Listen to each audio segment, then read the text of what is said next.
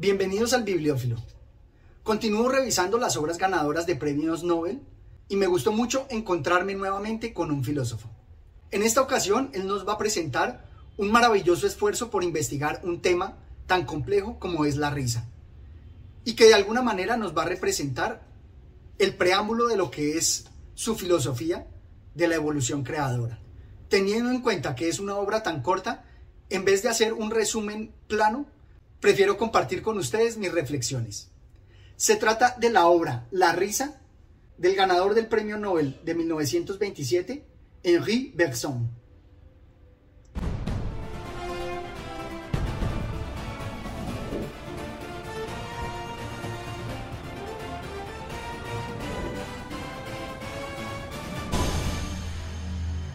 El autor nos va a presentar el fenómeno de la risa y lo va a evaluar para desmenuzar sus causas, para lograr comprenderlo. Y de acuerdo a su pensamiento, podría decirse que la risa se produce cuando los elementos de rigidez están presentes. Nos dice así.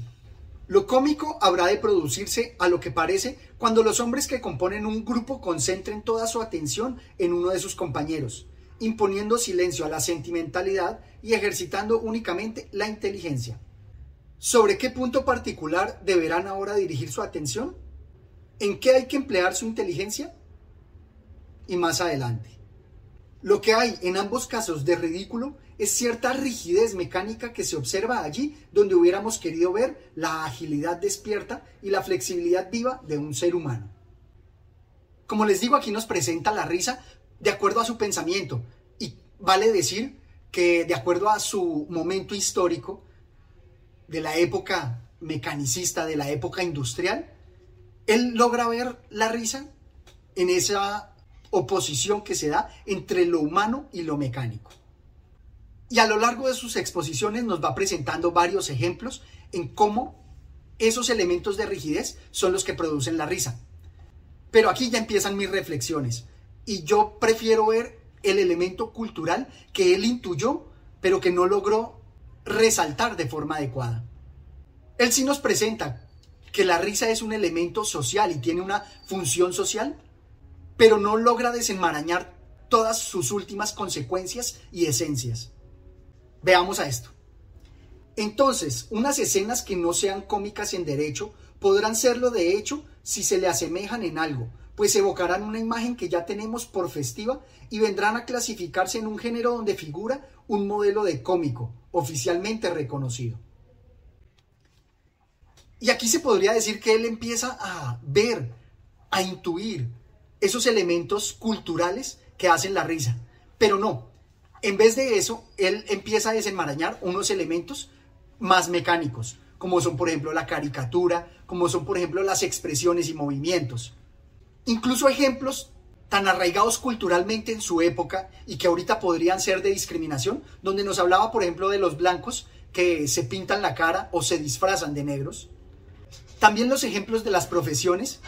Y creo que aquí todos estos ejemplos, si se miran desde la perspectiva de la sociedad, de lo cultural, se va a ver que la risa es esencialmente un medio, algo que se da en la cultura, no por fuera de ella.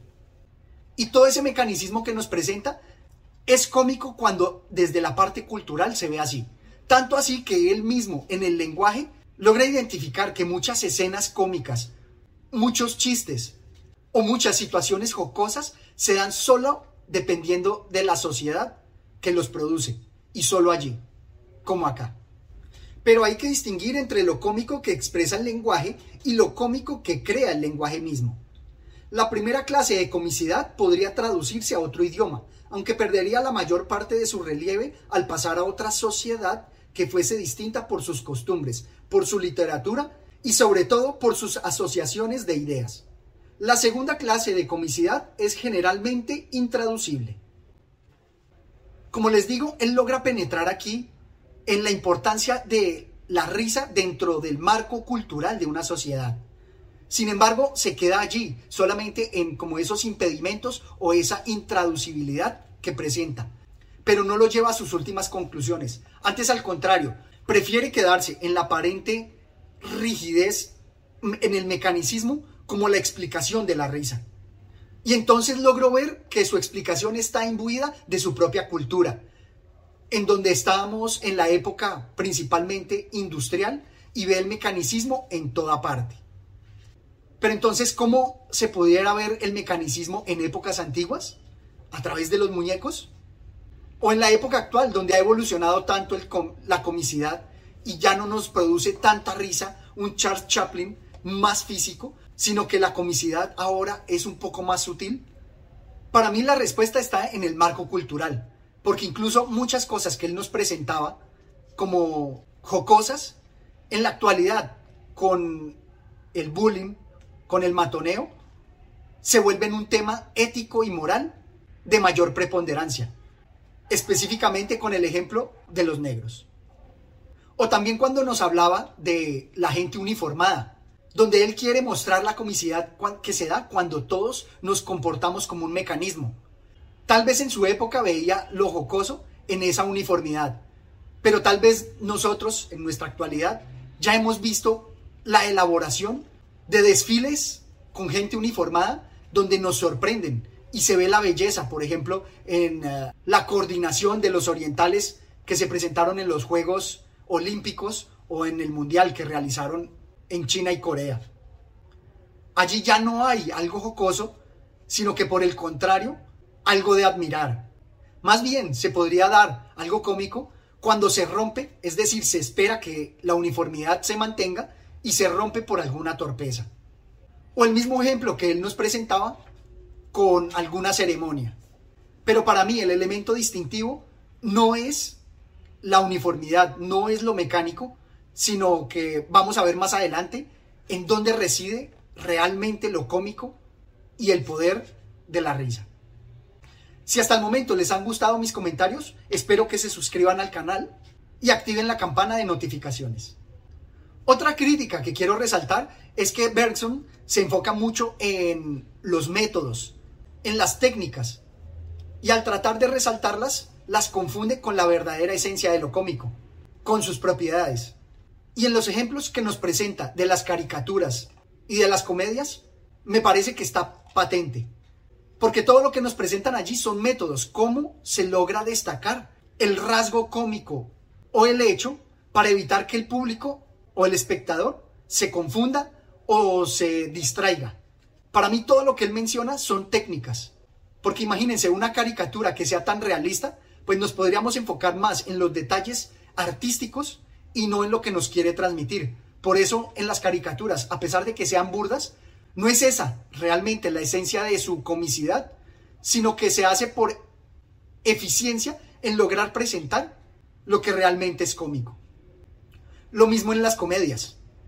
No quiere decir que las comedias sean siempre generales, como el avaro y la generalidad que él nos presenta, sino que realmente debe quedar así para lograr presentar lo cómico. No es esa separación entre lo sensible y lo inteligente, que sí puede tener un rasgo que nos permita evitar distraernos con lo que es la persona para resaltar la comicidad del rasgo del avaro.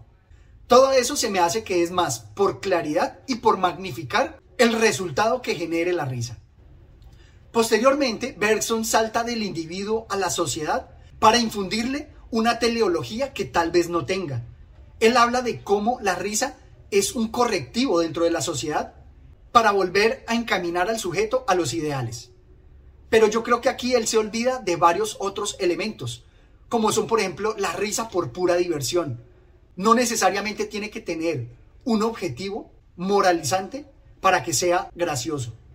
Y como se presenta mucho con el matoneo y el bullying, muchas veces la risa es más cruel que socialmente educativa. Ahora bien, entonces, ¿qué es la risa?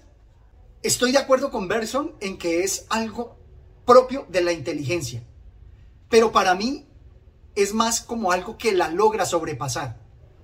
Si quisiera dar una definición, para mí la risa es el premio que se da a la inteligencia, principalmente con fines subversivos y enmarcado en el elemento cultural.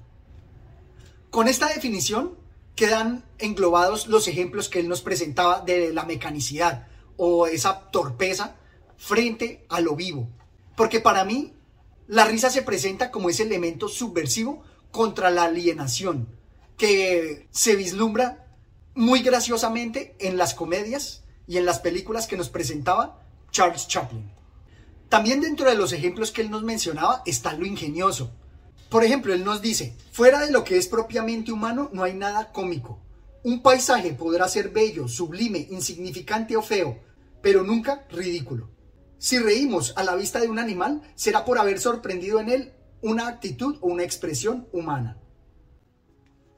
Ahora bien, yo destacaría más bien el elemento subversivo, porque un paisaje sí puede generarnos una risa pícara cuando ese elemento, cuando ese paisaje nos ofrece una perspectiva que primero nos llama a la, a la ingeniosidad, donde nos despierta algo en la inteligencia, pero adicional cuando le pone la sal que destaca algo subversivo, algo en contra de algún poderoso.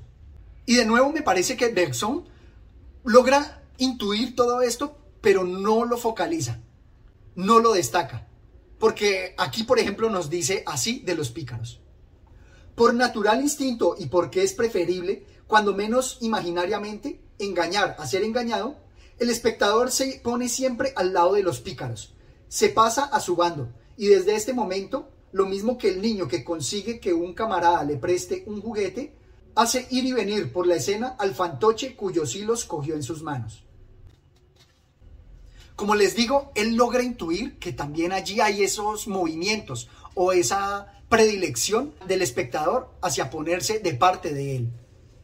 Pero no porque sea un instinto, no porque prefiramos engañar a ser engañados, sino más bien por el elemento subversivo. Y aquí quiero plantearles una situación, que es la siguiente. Cuando vemos una caída, vamos a reírnos más si se compara a un joven con un viejo, lo cual está acorde con lo que él nos mencionaba de suprimir la sensibilidad. Pero, ¿dónde se da esa supresión de la sensibilidad? Cuando hay un elemento subversivo. Más aún, me atrevería a ir en contra de Bergson y decir que la risa sí apela a nuestra sensibilidad, pero cuando esa sensibilidad va contra los poderosos por su elemento subversivo. Da mucha más risa y satisfacción cuando el humilde, mediante su ingenio, se impone y se burla del poderoso. Porque en este mismo ejemplo, si el viejo que se cae es el rey Carlos III, nos va a producir mucha más risa que incluso si se comparara con un joven. De modo que el elemento subversivo para mí es el diferencial. Y este elemento es diferencial porque también hace parte de nuestra cultura. Dentro de la cultura tenemos esa diferencia de poderes y por eso es que la risa se produce siempre bajo el elemento cultural, porque lo subversivo se va a evaluar dentro de esa sociedad, dentro de su escala de valores. Y por ser algo social está totalmente influenciado por su evolución. Por eso es que la comicidad, a través de lo que nos ha presentado Hollywood, ha evolucionado enormemente y se ven enormes diferencias frente a la sociedad industrial que observaba Bergson. La risa se ha vuelto más sutil y en todos los casos menos mecánica. Hollywood ha evolucionado enormemente desde Charles Chaplin a incluso ahora la risa que nos presentan los memes. O la risa del stand-up comedy de todos los comediantes. Que de nuevo, bajo la definición que les di, tiene el elemento que es el premio para la inteligencia, pero también su capacidad subversiva. En los comediantes, por ejemplo, a diferencia de lo que nos decía Berson, no encontramos un elemento que sea mecánico, sino que más bien nos mueve a la risa la situación que nos presenta y el elemento que pueda tener de subversivo frente a la alienación que tenemos frente a nuestra sociedad, a la nostalgia que nos presentan esos elementos ampliamente conocidos. O lo mismo en los memes que nos presentan. Muchas veces el elemento caricaturesco que, se, que tienen es principalmente por su efecto subversivo. Aquí les traigo un ejemplo. La escuela prepara a los niños para vivir en un mundo que no existe. Nos dice eso Albert Camus. De todos modos vas a ir poniendo en palabras de la mamá de Albert Camus. Y entonces vemos que aquí es ampliamente cultural, porque hay que ver todo el pensamiento de Albert Camus para enmarcar ese conocimiento. Pero entonces el elemento subversivo está en que aún así se le remarca que él, antes de su pensamiento, tuvo que tener una madre que velaba por su formación y nos da risa que a pesar de él tratar de resaltar los elementos de libertad frente a un mundo que no existe, pues igual debió ir a clases. Y como les decía, también el objetivo de la risa, que es no solamente enmarcar o formar a la sociedad, sino también el entretenimiento por sí mismo, el entretenimiento que tenemos, donde nos da risa encontrarnos a nosotros mismos supeditados a nuestra tragedia, donde se destaca todo lo que es la tragicomedia moderna.